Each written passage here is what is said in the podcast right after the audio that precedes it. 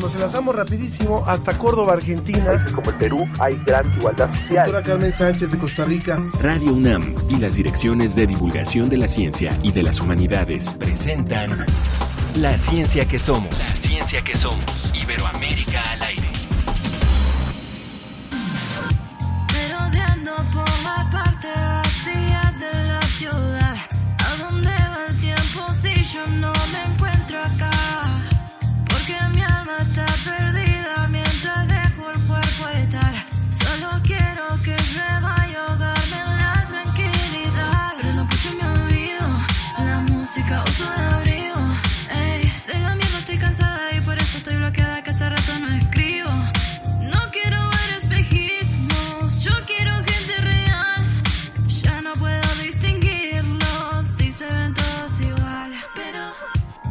Escuchando a Nashi Nashai, cantante, compositora y actriz argentina que ganó el primer talent show de música urbana llamado La Firma y que ustedes pueden ver a través de una de estas plataformas. Iniciamos hoy La Ciencia que Somos. Es una propuesta musical que nos hace hoy nuestro equipo y por supuesto quiero aprovechar para enviar un saludo a todos los que re- retransmiten la ciencia que somos. La verdad es que son un equipo importantísimo de radiodifusoras que se suman a este proyecto de divulgación de las ciencias y de las humanidades de la UNAM. Hoy un saludo especial a Radio Calpulalpan que todos los lunes eh, escuchan en Tlaxcala transmiten por Tlaxcala este programa en el 94.3 de FM y a WAM Radio 94.1, nuestra querida WAM, en el 94.1 de FM. Queremos conocer sus opiniones, por supuesto, a todos los que nos están sintonizando y los, les invitamos a que participen con nosotros, como siempre, a través de nuestras vías de contacto. Así que eh, también aprovechamos para invitarlos, ya que si nos escriben, si nos ponen un mensaje en las redes sociales, que nos digan, me gustaría que hablaran de tal tema, este tema me inquieta, este tema quedó incompleto. Ustedes, por favor, ustedes nos ayudan también a organizar y a programar las emisiones de la ciencia que somos. ¿Qué le vamos a ofrecer hoy?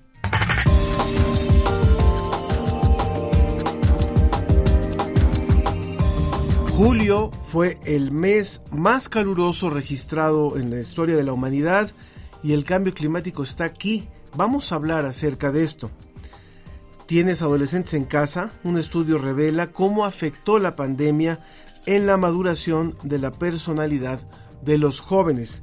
Y para aquellos que se están preparando en septiembre por los temblores y que dicen que si septiembre es el mes en el que se registran más temblores, bueno, pues la ciencia no dice lo mismo.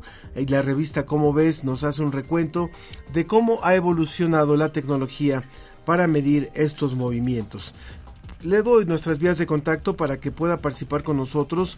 Sabe que sus opiniones son importantes, así que lo invitamos en el WhatsApp para que nos escriban el 55 5406 5762 55 5406 5762 en cabina nos pueden llamar al 55 51 17 37 33 51 17 37 33 en Facebook La Ciencia que Somos y en Twitter arroba Ciencia que Somos.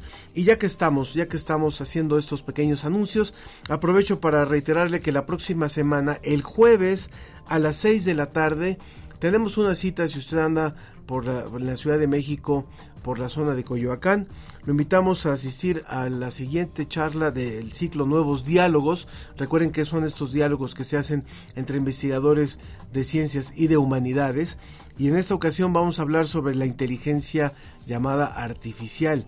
El diálogo se llama Inteligencia Digital o Humana y participa el doctor en filosofía Raimundo Morado y el ingeniero en robótica y maestro en ciencias computacionales Luis Pineda. Inteligencia digital o humana en la Casa Reyes Heroles en esta ocasión no va a ser en la Casa de las Humanidades, sino a unos cuantos pasos en la Plaza de Santa Catarina, en la Plaza Reyes, en la Casa Reyes Heroles, en la calle de Francisco Sosa 202. Ahí lo esperamos este jueves que viene, jueves 10 a las 6 de la tarde.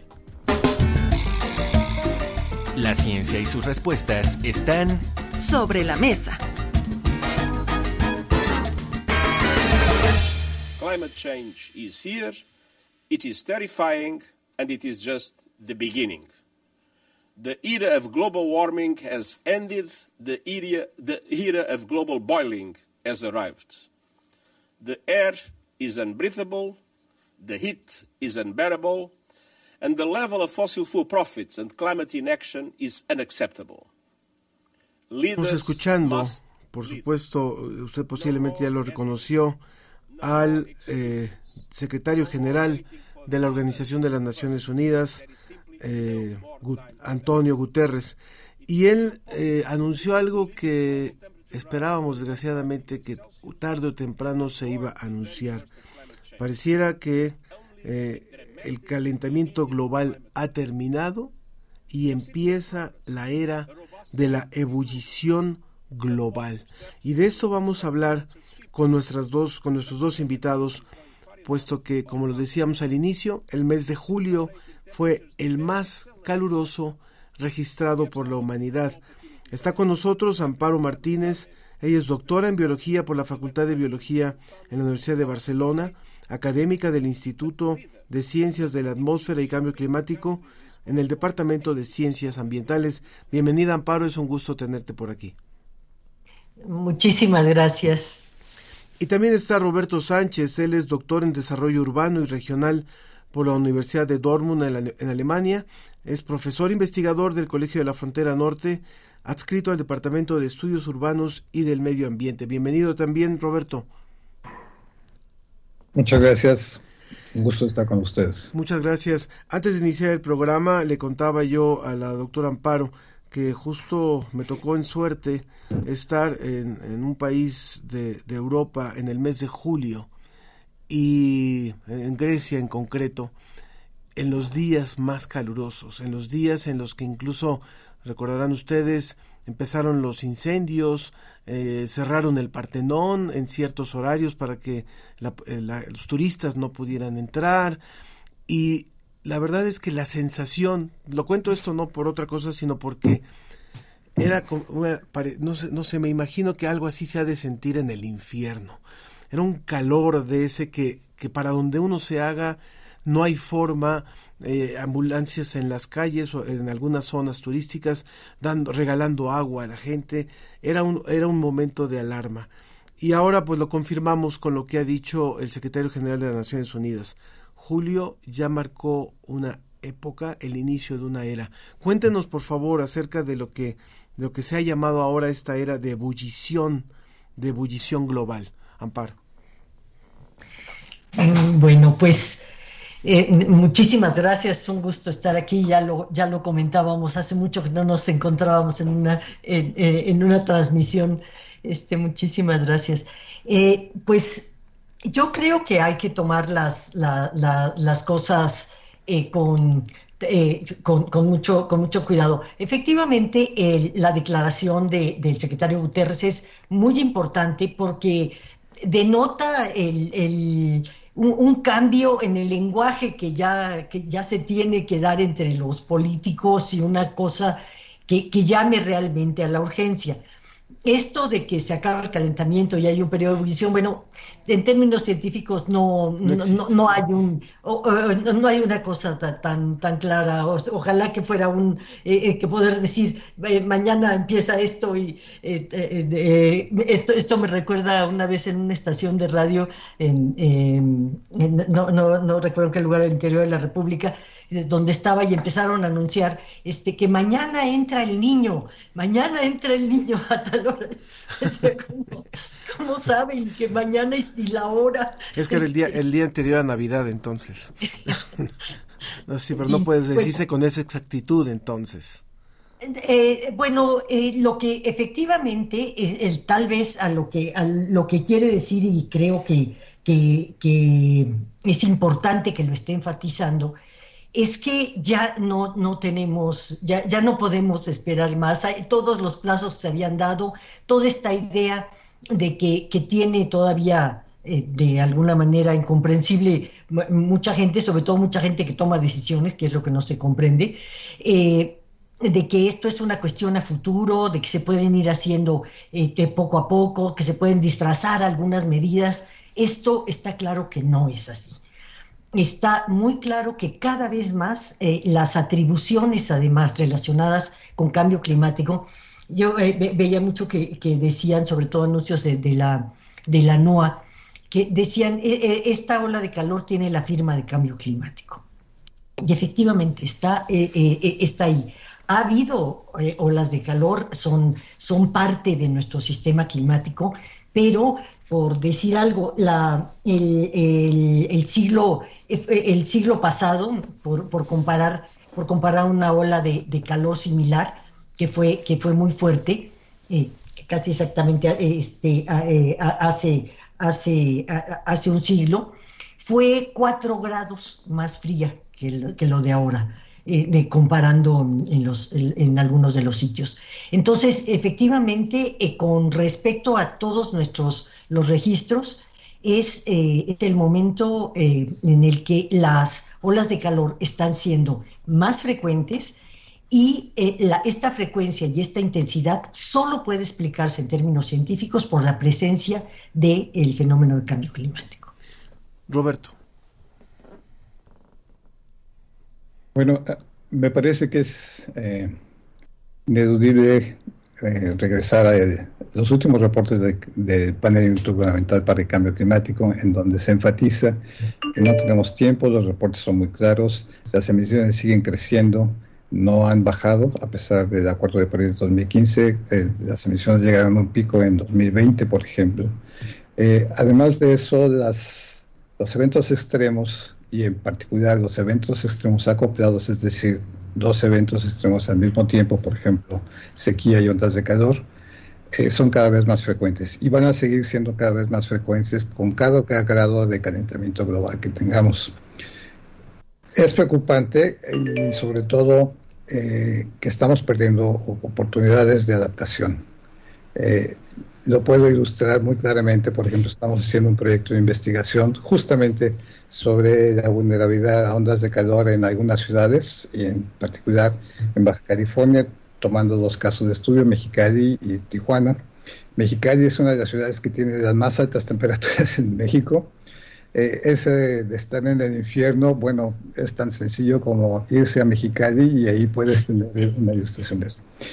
Lo que es preocupante y lo que encontramos es que los planes de desarrollo tanto estatal como municipal, no tienen una sola referencia a las ondas de calor, a pesar de tratarse de Mexicali. Es un por lado. Segundo, eh, no ha habido ningún tipo de acción excepto las de la inmediata contingencia. Tiene un, programa Tormenta en donde, por ejemplo, atienden a las personas en casos de golpes de calor. Pero más allá de eso, no hay una sola acción que se, que haya, se haya tomado o que se piense tomar, no hay una visión de futuro de qué hacer, cómo adaptar a la ciudad a estas zonas de calor. Y hay cosas tan sencillas como modificar los reglamentos de construcción, como empezar a forestar zonas urbanas para crear islas de enfriamiento de la ciudad. Entonces, lo que es muy preocupante es que estamos, uno, muy retrasados en darnos cuenta del problema, Segundo, tomar acciones concretas y específicas para tratarlo. Y tercero, eh, sensibilizar a la población de que las condiciones en las que viven y están acostumbrados a vivir han cambiado. Cuando hablamos de estos temas, hoy estamos conversando con la doctora Amparo Martínez del Instituto de Ciencias de la Atmósfera y Cambio Climático y con el doctor Roberto Sánchez del Colegio de la Frontera Norte, concretamente del Departamento de Estudios Urbanos y el Medio Ambiente. Cuando hablamos de estos temas, eh, suele ser también muy desesperanzador de repente, porque decimos, bueno, no se están tomando las medidas macro, la población mundial sigue creciendo y eso es obvio que hace, repercute por supuesto en las demandas de, de un montón de, de elementos para que toda esta población pueda sobrevivir pero eh, muchas veces se, busca qué, qué incidencia puede haber en lo particular. Hay algunos comentarios que empezamos a recibir del público y dice eh, Raúl Hernández, dice, un granito de sal puede ser que cada humano siembre un árbol, cuide y le aporte cada tercer día agua reciclable. Desde los niños de educación básica como parte de la calificación sea plantar un árbol y desde las diversas religiones perdón, sí, que las diversas religiones, religiones, dice, participen en la labor de reforestación. Y eh, dice también Edgar eh, Bennett, dice, en la portada del periódico La Jornada relata lo que están comentando, lo impresionante que puede ser solo que la temperatura suba 3 y 4 grados para que la producción del campo empiece a bajar. Entonces, hay, si hay preocupación y a veces el, ciudadano de a pie se queda eh, sin saber exactamente cuál es su contribución y cuál es su participación. Hablemos primero de lo que estaba mencionando Roberto, de los de los planes macro, de los planes municipales, de los que son tomadores de decisiones, y después llevarlo a las decisiones individuales, a la, decisión incluso comunitaria, Amparo. Sí, eh, eh, es, es, un punto eh, fundamental este porque ya en este momento, si no, si no empezamos, o pues ya, se, ya se tiene, ya se tenía que haber empezado antier, digamos, pero si no, si no empezamos con, con, con hacerlo a todos los niveles y a, y a que esté absolutamente esto como un tema en la sociedad, yo creo que debemos de estar conscientes de que el cambio climático y este tipo además de, fenómenos no llegan igual a todos lados. De hecho, las ondas de calor se, definen en, cada lugar, las anomalías que hay en cada lugar, pues son más fuertes en los países, en los países fríos que en los países, que en los países eh, eh, tropicales, en términos de las diferencias de temperatura y de además lo que están acostumbradas esas sociedades a percibir. Eh, sin embargo, tenemos situaciones muy claras como es en, México, un país que tiene una zona de sequía eh, muy, muy grande, una gran parte de nuestro territorio es árido y semiárido, en donde ya se tenían que estar tomando todas estas, todas estas medidas. De las zonas más que se calentaron más en esta época, que están calentando más en el proceso de cambio climático, el noroeste de México está precisamente este, en, esa, en esa fase. Y era para que todos los planes de, eh, como, como, lo mencionaba Roberto, lo estuvieran, lo estuvieran reflejando. Y que las medidas en las, en las ciudades, tener, eh, eh, tener algunas medidas para disminuir estas que se llaman las islas de calor en, las, en todas las, ciudades principales ya estuvieran en, marcha porque este, este calor que, que, ya existe en muchas zonas de las, de las ciudades eh, no, no, es, eh, no es el mismo de cambio climático, es un calor local que se va a sumar al, calor global que, vamos a estar percibiendo. Entonces, efectivamente, hay muchos planes hechos. En este país hay por ley, cada estado y cada municipio tiene sus planes de acción eh, climática y sin embargo, pues evidentemente no lo estamos cumpliendo, pero ahí es la sociedad la que tiene el papel eh, más importante en términos no de su comportamiento personal, que sí es, que sí lo tiene, o tiene que cambiar el comportamiento personal, pero sobre todo de vigilancia, porque esto es un problema social, comunitario, histórico que nos toca incluso a estas generaciones de, hacer, de hacer algo.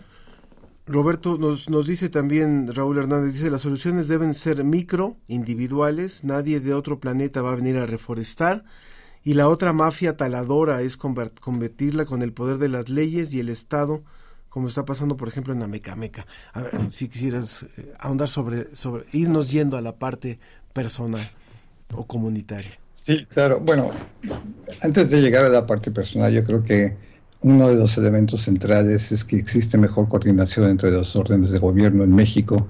Es imposible que las comunidades, bueno, los municipios no tienen todos los recursos como para poder abordar el problema desde una perspectiva muy amplia, en particular en términos de, de adaptación. Pero la coordinación con los órdenes estatales, sobre todo con el orden federal, puede ser esencial en este sentido. El segundo aspecto es que no únicamente es una responsabilidad o una, eh, una tarea del sector público, tiene que participar los otros actores sociales, entre ellos el sector privado y el sector social, la academia, por ejemplo, y en conjunto tratar de encontrar soluciones adecuadas para cada comunidad. El cambio climático, y en este caso la adaptación al cambio climático, es contextual, es decir, cada comunidad tiene una problemática específica y requiere de soluciones específicas. Y en esas soluciones se requiere un trabajo coordinado. Voy a dar el ejemplo de Mexicali porque es actualmente la ciudad más caliente. existe un interés de parte de la comunidad, organizaciones sociales, de forestar partes de la ciudad. Actualmente la administración estatal ha fomentado algunos programas de, de reforestación, pero están descoordinados. No hay una coordinación entre los actores que intervienen en el proceso. Y lo que es peor, son esfuerzos fragmentados sin tomar en cuenta la problemática central, que en este caso sería la adaptación al cambio climático. Parte del problema es la falta de agua, porque además es una de las, zonas más secas, entonces por estar requiere de agua. Entonces requiere una visión sistémica en donde aprovechemos recursos disponibles en otros sectores, en este caso, por ejemplo, utilizar aguas tratadas, reciclar aguas tratadas de drenaje municipal, por ejemplo, para regar zonas forestales. Crear zonas de enfriamiento al interior de la ciudad, es decir, forestar ciertas zonas de enfriamiento, puede reducir hasta 4 o 5 grados la diferencia de temperatura eh, cuando uno está bajo la sombra de un árbol con respecto a otro. Tener sombra en una vivienda reduce entre 2 y 3 grados eh, la diferencia de temperatura con respecto al exterior. Son cosas fáciles de lograr, pero se requiere un trabajo conjunto. Por eso yo mencionaba por eh, el caso de, de los, de los reglamentos de construcción, porque se requiere además modificar el marco normativo, no es únicamente tomar las acciones, sino se requiere modificar el marco normativo.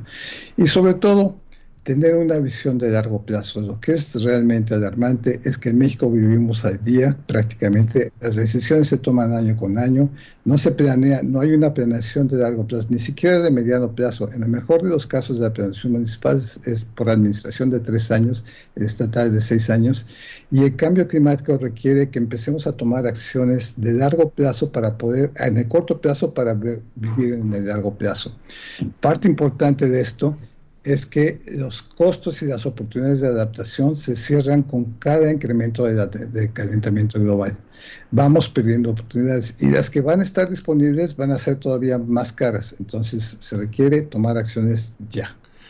Recuerdo las vías de contacto para que conversen con nosotros y con los invitados, la doctora Amparo Martínez y el doctor Roberto Sánchez en el WhatsApp 55 54 06 57 62, en el teléfono en cabina 55 51 17 37 33 o en Facebook en la Ciencia que Somos, en donde también estamos transmitiendo, o en Twitter arroba Ciencia que Somos.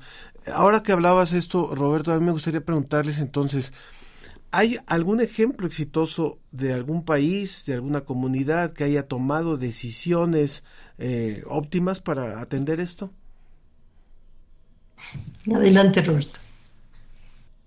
Sí, desde luego, hay, hay, muchos ejemplos. Eh, y en el caso de las áreas urbanas, por ejemplo, hay muchas ciudades en Europa que han tomado eh, planes de adaptación que se han implementado, ya están implementándose en el caso de eh, países en desarrollo, también hay ejemplos muy interesantes en América Latina, por ejemplo, hay casos en Ecuador, en, Perú, en Colombia, en Chile, en otros contextos. Y dentro de México hay algunas cosas buenas que se han hecho. Por ejemplo, la Ciudad de México tiene un plan de acción climática que se ha estado actualizando. México también tiene toda una historia de acciones climáticas que es interesante y que es muy útil. Por ejemplo, a partir de 2012, la mayoría de los estados tienen una ley estatal de cambio climático. Tienen programas de acción climática la gran mayoría de los estados.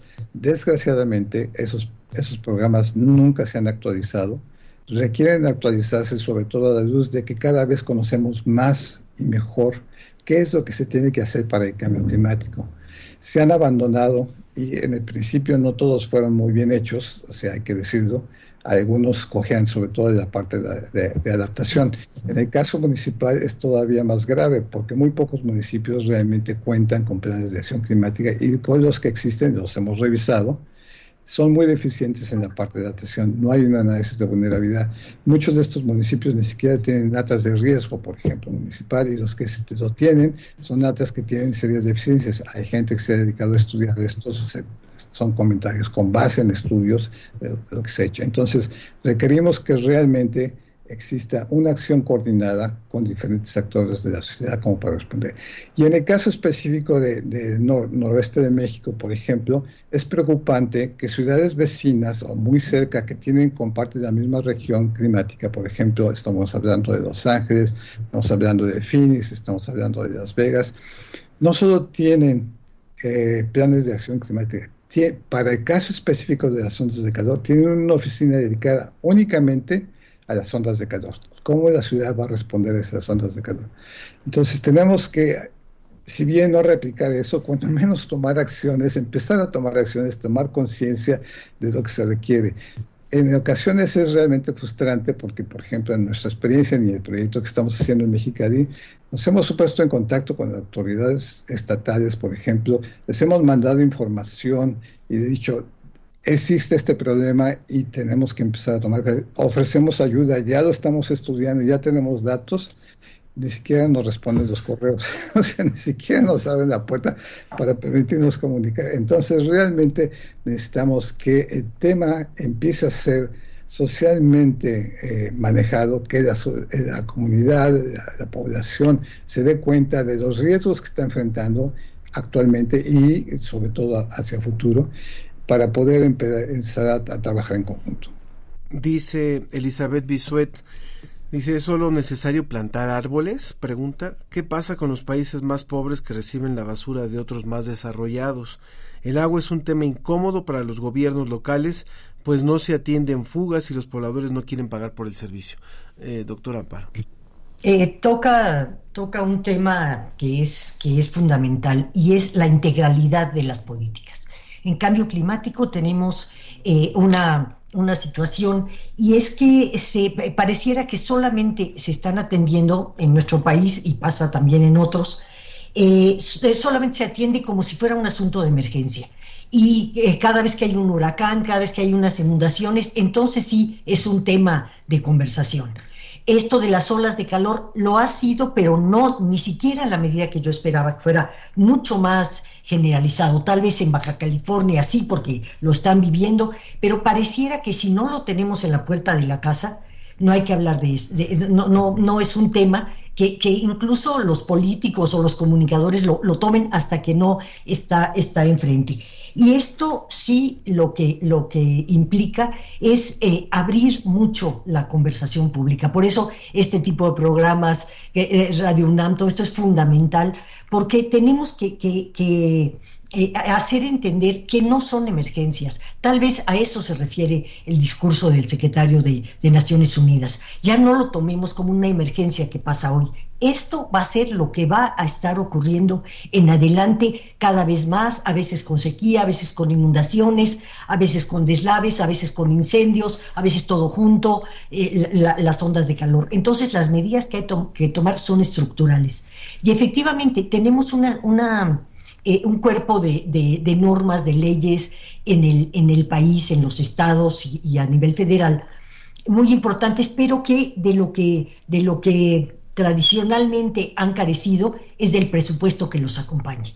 Entonces, por más buenas que sean, si no llevan un presupuesto eh, atado que los, que los acompañe, que, que obligue, que, que tenga cronogramas, eh, no, no va a haber manera de que esto, de que esto funcione. Y eh, en, en, ese sentido, también hay que recordar que la adaptación, como ya se, como ya, se, se, comentó, es, es local y al mismo tiempo es dinámica. Entonces, eh, no, to, no todo el tiempo, no nos adaptamos de una vez y para siempre. Entonces hay que estarlo observando, siguiendo, y para esto sirve tener eh, la experiencia que se pasen unos estados a otros, de unas regiones, de un tipo de, de, de, problemas que están empezando en algunos lugares, pero que tarde o temprano van a llegar a otros. Y también es importante cuidar nuestros ecosistemas, porque también están padeciendo las cosas de calor. También, y eso se está dando en muchos países, en muchos países, eh, sobre todo, sobre todo desarrollados, de, salir y de, ponerles, de ponerles agua a, los, a las aves, a, muchos de los, de, los, eh, de, de, los animales que hay en los ecosistemas, porque tenemos también ese problema. Y ahora con los, con los periodos de escasez de agua, que, que bien mencionaba la, la persona que, que, que, pregunta, este, también te, corremos el riesgo de que, eh, de que se olvide este caudal ecológico que se tiene que guardar para que los ecosistemas tengan también agua suficiente. Entonces, todo esto, todos estos temas creo que deben de estar ya en la conversación eh, cotidiana, mucho más tal vez que, que, que, otros en los que estamos inmersos ahora. Claro, y, y, hacer llegar esta información a, como lo decía también Roberto, a los tomadores de decisiones y que realmente escuchen, que realmente eh, haya una visión de largo plazo. Eh, Julio César Jiménez dice, hay un estudio que dice que el ciclo solar actual ha hecho en la Tierra un aumento de temperatura equivalente al atribuido al cambio climático actual, es lo que nos dice. Y también Raúl eh, Hernández nuevamente dice, atiendo 25 árboles podados y regados con agua reciclada y no se utiliza el presupuesto por lo que se utiliza en un eh, se utilizan en un populismo dadivoso. Por ejemplo, las tratadoras de aguas residuales no tienen buen mantenimiento. Bueno, un último comentario, por favor, eh, Roberto, y después cerramos con Amparo. Bueno, yo, yo creo que lo más urgente es que haya una, uh, que la información llegue a todos los ámbitos, o sea, no únicamente a los tomadores de decisión. Cuando hablo de tomadores de decisión no me refiero únicamente al sector público, eh, me refiero también al sector privado, al sector social, incluso dentro de la academia. Tenemos que eh, darnos cuenta que las condiciones han cambiado dramáticamente y el futuro todavía es mucho más, más, más grave. Entonces, eh, nada más un último comentario con respecto al reciclaje, del agua. En algunos casos llega a extremos realmente inimaginables. Tijuana, por ejemplo, es una ciudad que carece de agua. El agua que, que utiliza Tijuana viene del río Colorado, se bombea a, través de la Sierra de la Rumorosa, es muy costoso el agua. El agua tratada en Tijuana 94% se vierte al mar. 94% de, esa agua tratada se vierte al mar. O sea, es un, algo que uno no tiene lógica como para poder entender. No tiene vegetación, no hay agua para riego. Eh, hay un pequeño proyecto de agua morada que le llaman que se utiliza para ciertas zonas, ciertos muy pequeños, pero el 94% del agua que costó tantos recursos llevarlo a la ciudad se tira. Y por último, yo lo que quisiera señalar es que no podemos seguir esperando. Este, este tema tiene que permear horizontamente la ciudad. El cambio climático no es un problema ambiental únicamente, es fundamentalmente un problema de desarrollo. Gracias, Roberto. Por favor, Amparo. Sí, eh, muy rápidamente pa, eh, quiero hacer mención a lo que decía uno de los radioescuchas sobre el ciclo solar. No, el, sol es importantísimo en el sistema climático del sistema Tierra, pero está perfectamente claro, medido, eh, cotejado, hay eh, toda la, la, la, la, evidencia que su influencia en este calentamiento, eh, en este calentamiento que, estamos, que, que, estamos experimentando, en este cambio de clima, no, es, eh, no, no, no tiene el, la, la, la, fuerza necesaria para hacerlo. Es sin duda la actividad humana lo que es más importante y por la quema de combustibles fósiles y, sobre todo y el cambio de uso del suelo. Entonces, eh, recordar esto, tenemos, tenemos que, que, cambiar nosotros nuestros hábitos y tenemos que también eh, cambiar nuestras, nuestras instituciones y nuestras maneras de hacer la política el tiempo de los políticos, el tiempo de los seres humanos, no es el mismo tiempo que, que, de los procesos planetarios. Y nos están alcanzando muchos de ellos. Muchas gracias, eh, Amparo. Muchas gracias, Roberto. Roberto Sánchez, del Colegio de la Frontera Norte, del Departamento de Estudios Urbanos. Y Amparo Martínez, del Instituto de Ciencias de la Atmósfera y Cambio Climático, en el Departamento de Ciencias Ambientales. Gracias por haber participado hoy con nosotros en esta emisión. Que estén muy bien, muchas gracias. Continuamos, escuchamos nuestra colaboración de Cómo ves y continuamos. ¿Cómo ves? Determinar el sexo biológico de los esqueletos humanos encontrados en los entierros milenarios es fundamental para reconstruir nuestro pasado. Para ello, en la actualidad se emplean técnicas genéticas que analizan el ADN antiguo de los huesos.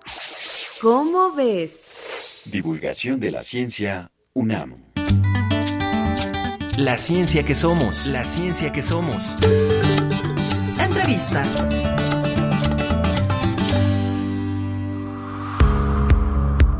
Hola, mi nombre es Evelyn Espinosa y creo que cuando cumplí 25 años, a pesar de que no me siento como lista para enfrentar la vida adulta, sí siento que hay algo que me está presionando todo el tiempo y que me está diciendo que voy atrasada y no voy a quedar atrás y que no tengo oportunidad de equivocarme porque ya, pues sí, ya soy un adulto, aunque no me siento así, ya soy un adulto. La pandemia nos quitó algunos años de nuestras vidas y aunque pudimos convivir de otras formas, siento que hubo muchas experiencias que nos perdimos en nuestros primeros años de los 20 cuando regresamos a una vida en la presencialidad, quisimos desquitar todo ese tiempo que perdimos y comenzamos a hacer muchas salidas, muchas locuras que no hubiéramos hecho. Y tal vez la pandemia retrasó un poco nuestro proceso de crecer. Hola, mi nombre es Adrián. A estas alturas, tanto de la carrera como de la vida, definitivamente ya no me siento como un adolescente porque siento que ya tengo más obligaciones, más deberes, cosas que independientemente de si quiero o no, tengo que hacer. No siento que seamos aún adolescentes en inducirte al campo laboral después de tanto tiempo en tener como prioridad a la escuela es un poquito preocupante aparte de que empiezas a adquirir otras responsabilidades ya como una persona que ya está entrándose más en la etapa adulta, ¿no? Sería una etapa similar a lo que es la adolescencia, ¿no? La generación en la que estamos que tuvo que pasar por un encierro en, la pandemia que no pudimos aprovechar a lo mejor los últimos años que teníamos este, este lapso de, de jóvenes a adultos, ¿no?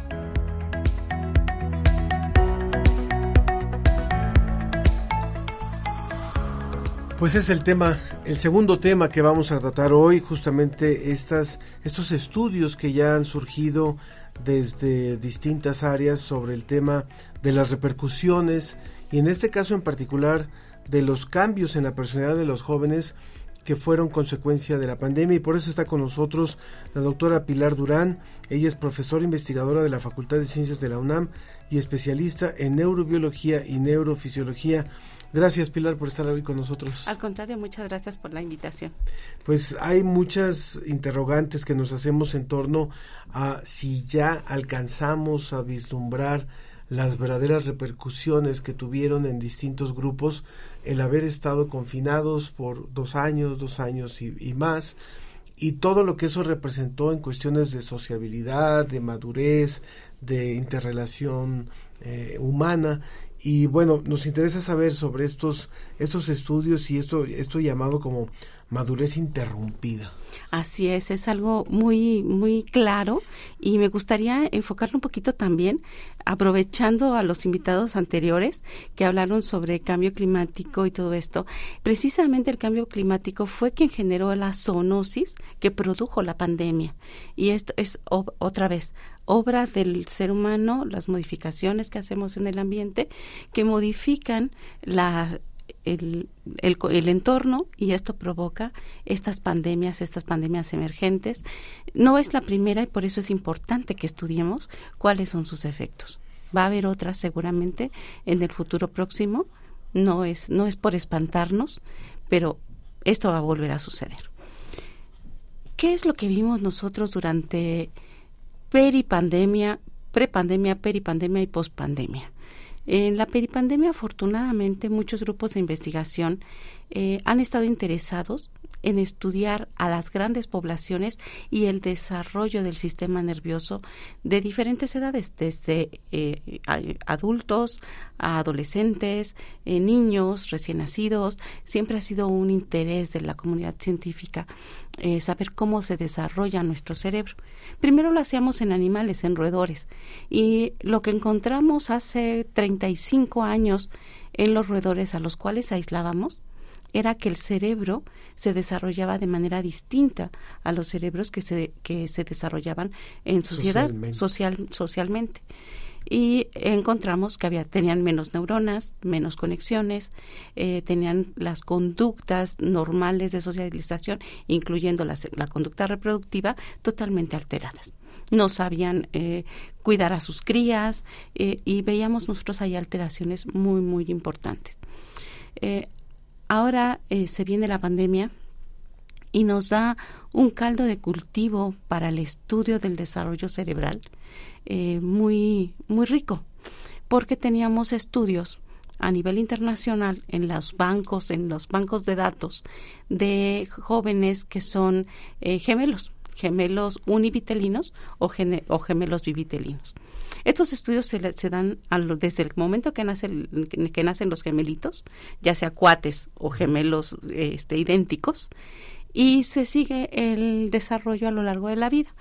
Eh, Aquí encontramos nosotros, afortunadamente, un estudio en el cual eh, teníamos chicos de 9 a 11 años y de, y de 11 a 13 años en el momento previo a la pandemia y en el momento y se les dio seguimiento durante la pandemia.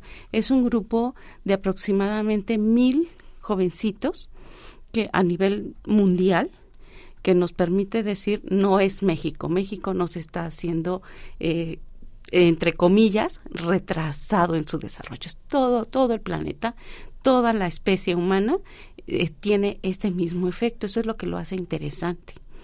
¿Qué encontramos nosotros? Encontramos que estos jovencitos o estos niños eh, prepúberes y los púberes tienen alteraciones en la conducta. Nuestros jóvenes que entraron a la preparatoria estaban en este rango de edad y se quedó como pasmada la, la madurez cerebral. Porque es el momento en el que nosotros desarrollamos la personalidad. O sea que una, una edad crítica fue esa, digamos. Esa O sea, edad. Una población importante, 16, 17. Entre los 13 y los 17, 18 años. Es la edad crítica en la que la corteza cerebral, la corteza prefrontal, se desarrolla, se termina de, de generar las conexiones y madura. Lo que llamamos nosotros el circuito social, que es la corteza temporal, la corteza parietal, la corteza occipital, el hipocampo, la amígdala, el sistema límbico en general, son nuestro circuito social. Y lo que nosotros vemos es que nuestros chicos no tuvieron los estímulos sociales. El humano es un, animal gregario, necesitamos estar en grupos. Y no lo tuvieron en, en ese momento crucial de maduración. Encontramos dos fenómenos, la madurez interrumpida como le hemos llamado. Parece ser que nos pasmamos en estos dos años en cuanto a procesos de maduración social. Esto tiene mucho que ver con la empatía, mucho te- tiene que ver con la, eh, la falta de control a, a la frustración. Y es lo que vemos en nuestros jóvenes. Cuando regresamos a las aulas, a la secundaria, a la preparatoria, nuestros chicos quieren la inmediatez. Se frustran por el, el- el no poder obtener la recompensa que están buscando de manera inmediata. Sea esta, esta, frustra- esta eh, recompensa cual- de cualquier tipo sea un alimento, sea un premio, sea ir al cine, sea las clases, sea la- el examen, las calificaciones. Hacen un, un examen y quieren la calificación de manera inmediata. Est- esta frustración, esta no tener paciencia, y eso yo creo que lo vemos mucho los padres que nos frustra a nosotros, que nuestros hijos nos pidan todo a inmediatez.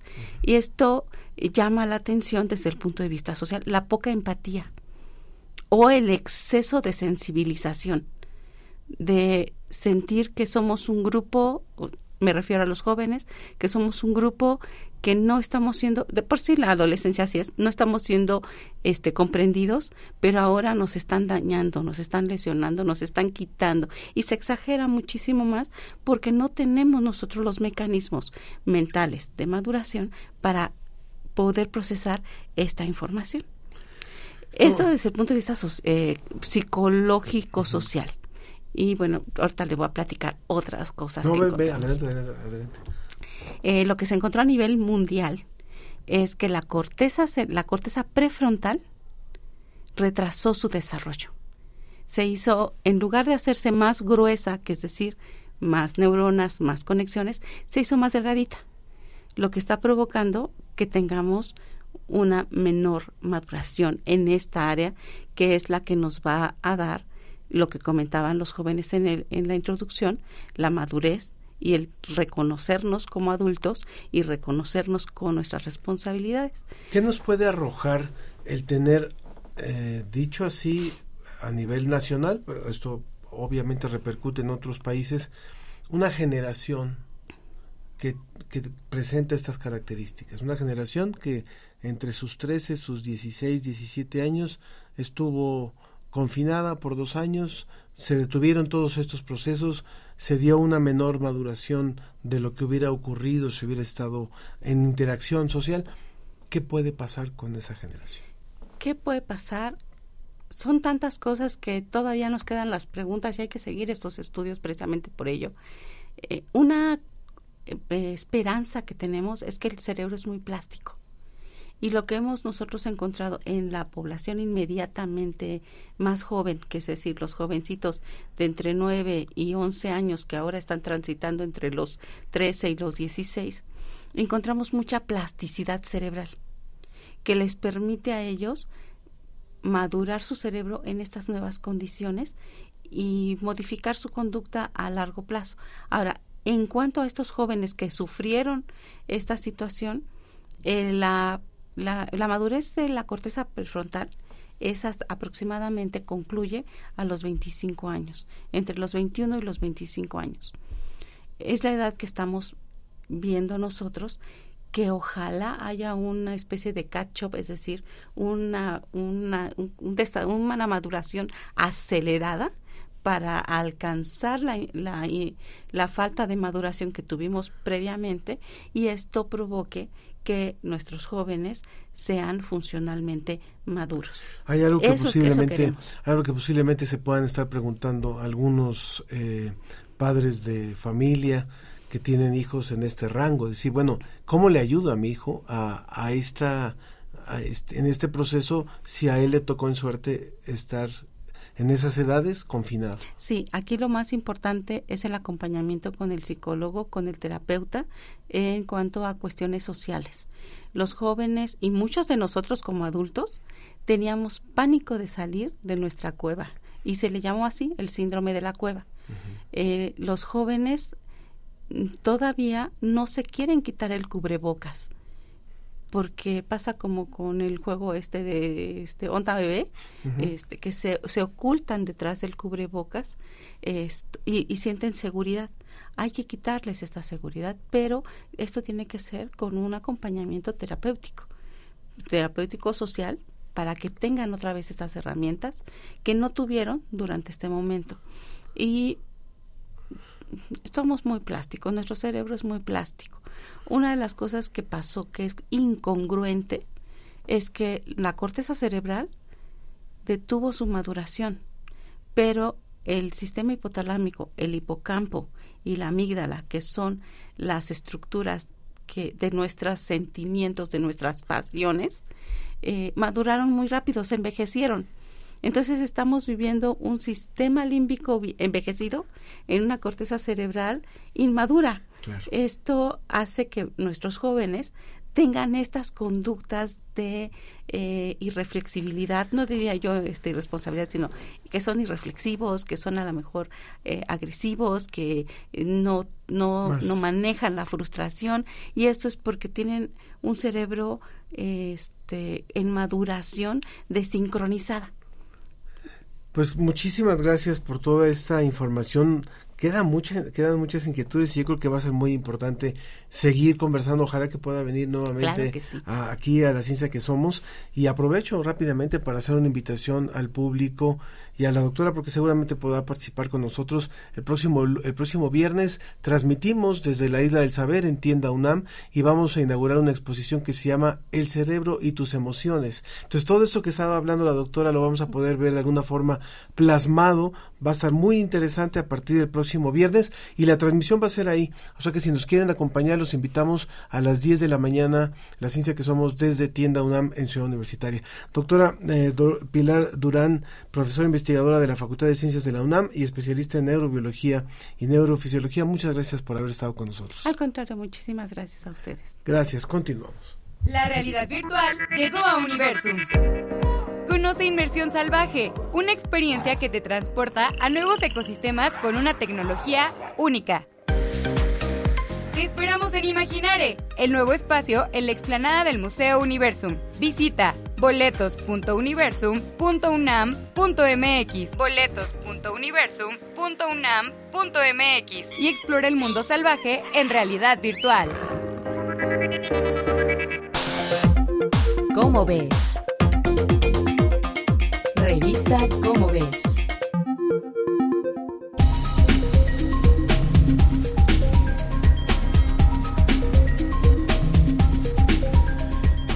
Continuamos en la ciencia que somos y bueno, aquí les muestro ya eh, la revista de agosto, el ejemplar de agosto, donde algo que resulta muy interesante es justamente el planteamiento que decíamos al inicio del programa, cómo medimos sismos eh, desde el sismoscopio hasta el sismómetro y está con nosotros Sergio de Regules para hablar acerca de este tema. Sergio que es parte importante del equipo de Como ves, es el asesor eh, científico de la revista. Bienvenido como siempre Sergio.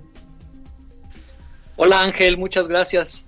Pues sí, eh, hoy en este número de agosto decidimos meter un artículo sobre sismos. Antes los poníamos en septiembre, pero con eso de que la gente empezó a pensar que septiembre por alguna razón era el mes de los sismos y queríamos nosotros completamente disipar esa idea, lo hicimos en varios artículos. Decidimos que ahora el artículo de sismos que teníamos, que está muy bueno, lo íbamos a poner en agosto. Entonces, por eso tenemos este artículo de Caridad Cárdenas Monroy, que además ella trabaja en el Servicio Sismológico Nacional y es muy buena divulgadora y nos cuenta la historia de los aparatos que tenemos para medir sismos.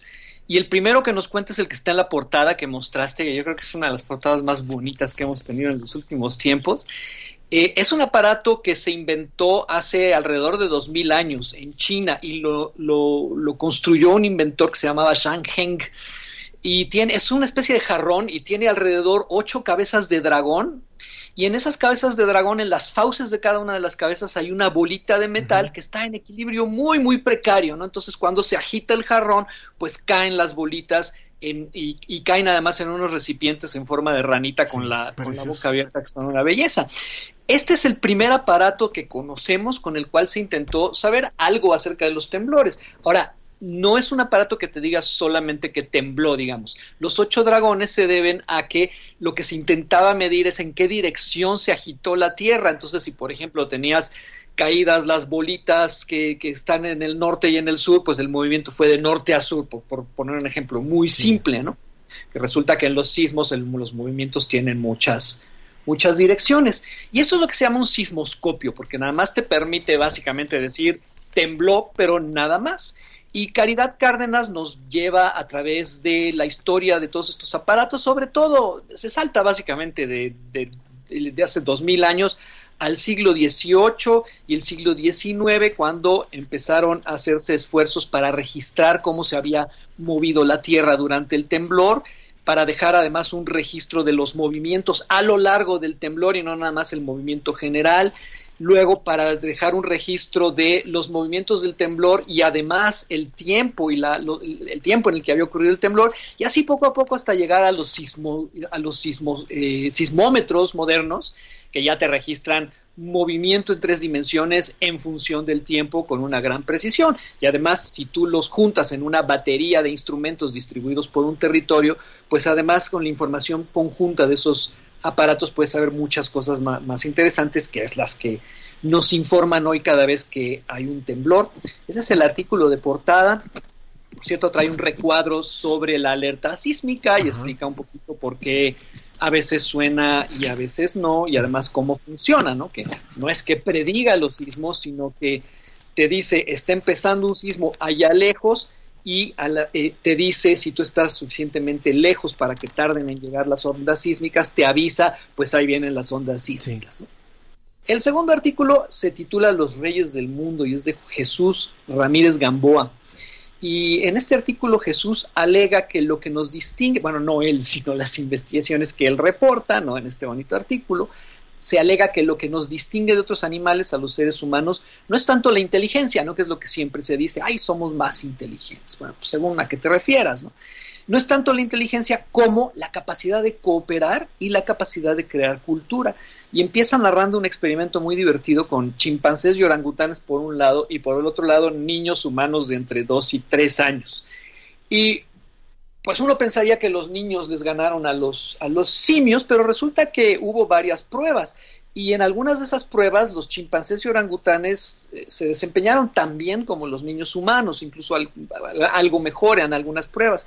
Pero hubo otra serie de pruebas en las que los niños humanos sí barrieron con los orangutanes y los chimpancés y fueron unas pruebas más de interacción social en las que se trataba de imitar lo que estaba haciendo otro y también de seguir la vista de otra persona y saber o, seguir, digamos, cuando señalas con el dedo. Y eso no lo pueden hacer salvo con mucho entrenamiento los, los, los, simios y nosotros sí. Y estas se alega que son habilidades fundamentales para la cooperación. Eh, Jesús nos explica que además se está tratando de explicar, en, en, el mundo se está tratando de explicar las características de la mente humana eh, a partir de la evolución de nuestra especie, con la idea de que nuestra especie lleva varios cientos de miles de años viviendo, durante muchos cientos de miles de años vivió en un entorno completamente distinto al, distinto al de la civilización de hoy, y por lo tanto habría que buscar en ese entorno eh, lo que hacen, los problemas que sabe resolver mejor nuestra mente. Esto se llama la psicología evolucionista y desde este punto de vista Jesús nos cuenta cómo se está tratando de explicar eh, el origen de la cultura humana y sobre todo qué nos distingue, si algo nos distingue, eh, claramente sí, pero qué es lo que nos distingue de otros animales. Y por supuesto Jesús también nos platica las críticas que hay hacia esta teoría. Pues, sí, tenemos un poquito tiempo, ¿no? Ya... Sí, pero, pero la verdad es que sí nos quedamos con ganas de eh, ir a ver cómo ves y por supuesto que invitamos al público a que a que consulte este cómo ves de eh, agosto con el tema de los sismos, con el tema de los reyes del mundo y de la minería urbana, que son algunos de los de los artículos que están presentados en esta edición. Sergio, muchísimas gracias y gracias por también por todas las actividades. Hay que recordar lo que viene el 25 aniversario ahora en el mes de diciembre de cómo ves y hay muchas convocatorias, hay muchas actividades que se están haciendo en torno a la revista. Gracias, Ángel. Que estés muy bien. De esta forma concluimos hoy la ciencia que somos. Agradezco también a otras personas que se comunicaron en torno a, a los temas que tratamos. Edgar Bern decía que le gustaba muchísimo el tema de la psicología y de esto que era la, el atraso, la, la falta de madurez en, en el, eh, a partir de la pandemia. También Elizabeth Butrón dice, me encanta su programa, me gustaría que hablaran sobre el hotel para insectos que es un tema que se tocó brevemente en eh, primer movimiento y que no acabó de comprender cómo hacer uno en casa y le gustaría tener uno en su jardín. También Mario Alberto Mora que nos mandó por ahí una felicitación. Muchísimas gracias y a todos, a todos los que han participado, muchas gracias. A nombre de todo el equipo que hace este programa, me despido. Yo soy Ángel Figueroa y que tenga un excelente fin de semana.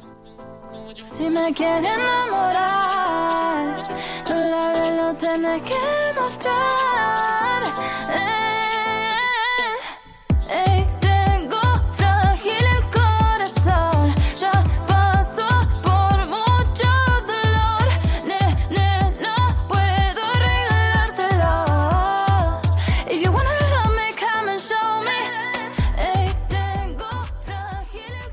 Esto fue La Ciencia que Somos. Una coproducción de Radio UNAM y las direcciones de divulgación de la ciencia y de las humanidades. Agradecemos a la producción del Departamento de Radio de la Dirección General de Divulgación de la Ciencia de la UNAM. En producción general, Claudia Ogesto. Producción, Susana Trejo y Marian Trejo. Asistencia de producción, Mariana Martiñón. Realización y operación, Ricardo Pacheco. Redes sociales, Tania Benavides. En Facebook Live, Roberto Ramírez y Mauricio Patiño. Por parte de la Dirección General de Divulgación de las Humanidades, Antonio Sierra. En Radio UNAM, Arturo González. Enlace digital, Moisés Luna y Carlos Pérez. La ciencia que somos. La ciencia que somos. Los esperamos el próximo viernes.